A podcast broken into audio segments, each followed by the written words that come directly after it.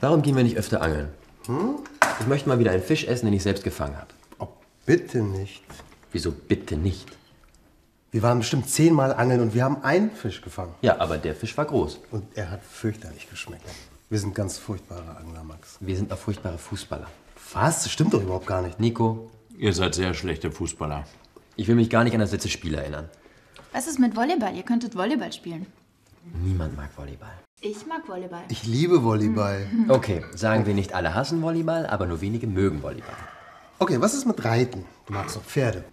Reiten. Und wie soll ich das machen ohne Pferd? Es gibt doch bestimmt einen Reitverein in der Nähe. Ja und nein. Ich mag Pferde, aber ich kann nicht reiten und ich möchte es auch nicht lernen. Ich sag ja nur, wir könnten wieder mal was zusammen machen.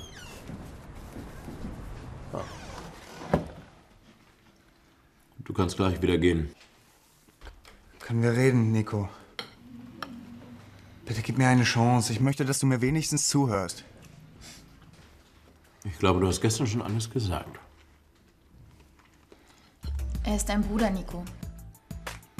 Hör dir doch wenigstens einmal an, was er dir sagen möchte.